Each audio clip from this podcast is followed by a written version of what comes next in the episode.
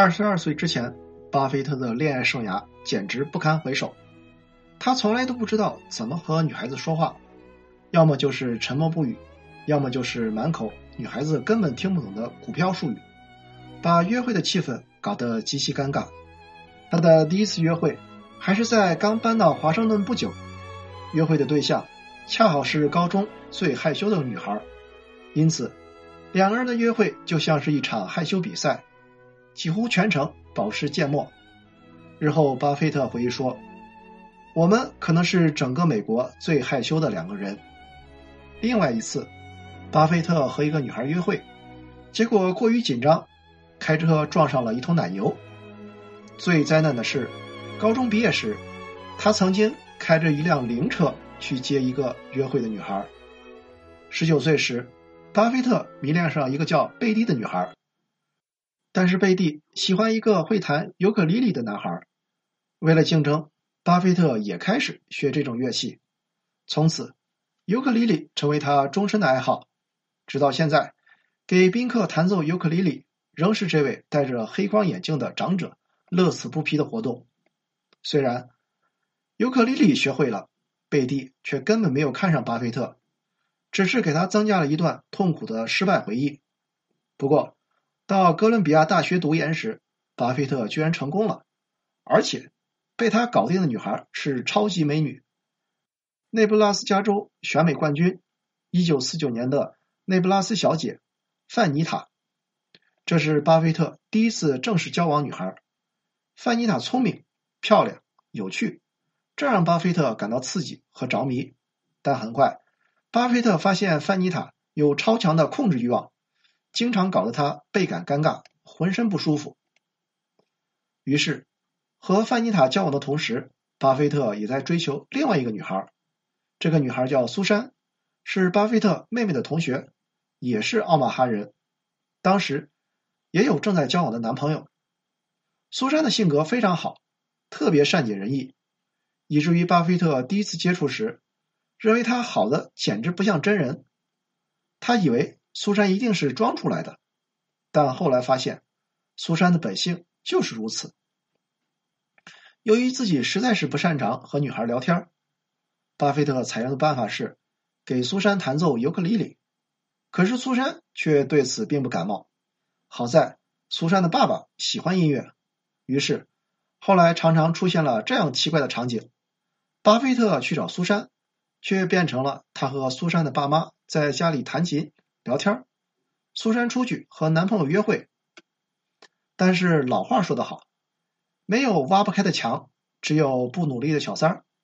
在巴菲特和苏珊爸爸的共同努力下，苏珊被迫和男朋友分手，最后不得不和巴菲特交往。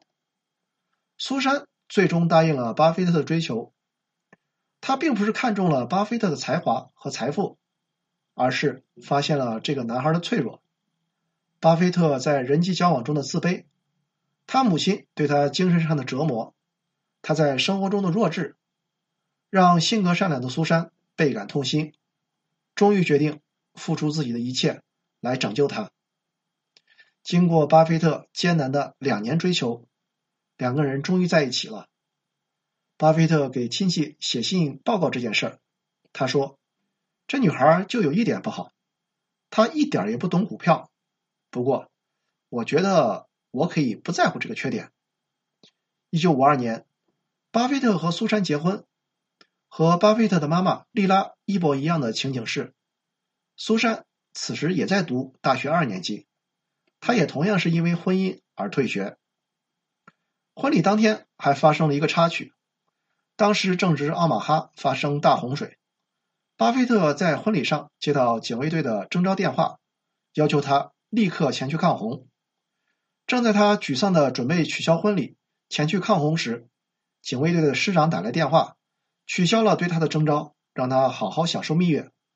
于是，当警卫队的其他人累死累活在大堤上扛沙袋时，巴菲特和苏珊快乐的在拉斯维加斯蜜月旅行。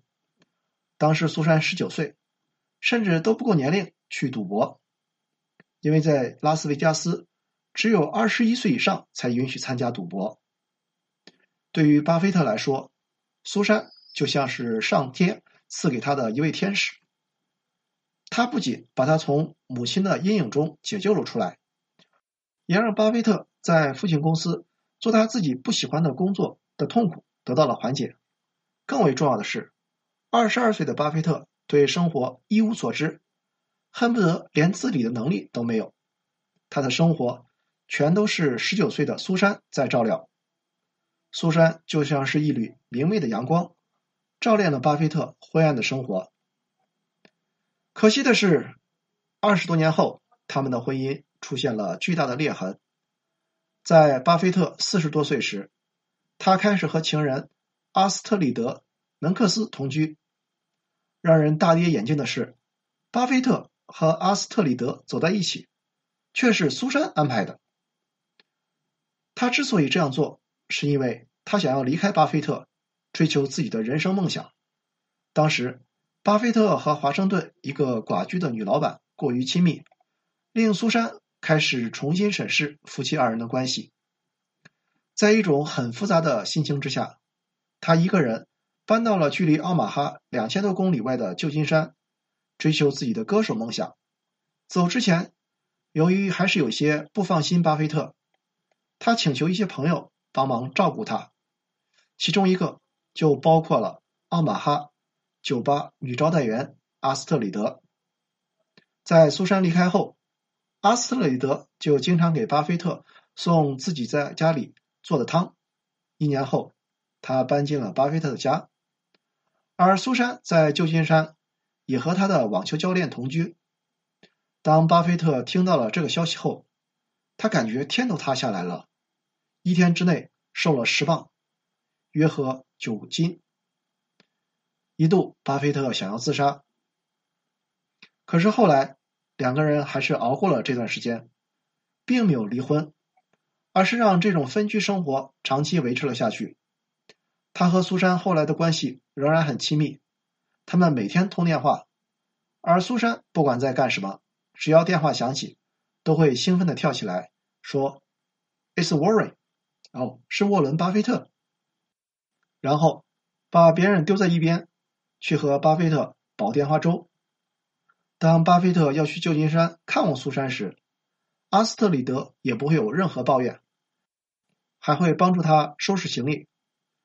他经常会出现在苏珊身边，两个人亲密的微笑、交谈，甚至手挽着手。巴菲特、苏珊和阿斯特里德对这种三角关系并不忌讳，甚至在他们给朋友寄出的圣诞贺卡上。落款是沃伦、苏珊和阿斯特里德。苏珊在二零零四年去世，在他去世之前，一直都是巴菲特的妻子，不管是法律意义上的，还是在公开场合，他们每年都会有很多时间一起度过。苏珊死后两年，巴菲特和阿斯特里德结婚，那时候巴菲特七十六岁，阿斯特里德六十岁。在同居了近三十年后，他们终于过上了一夫一妻的生活。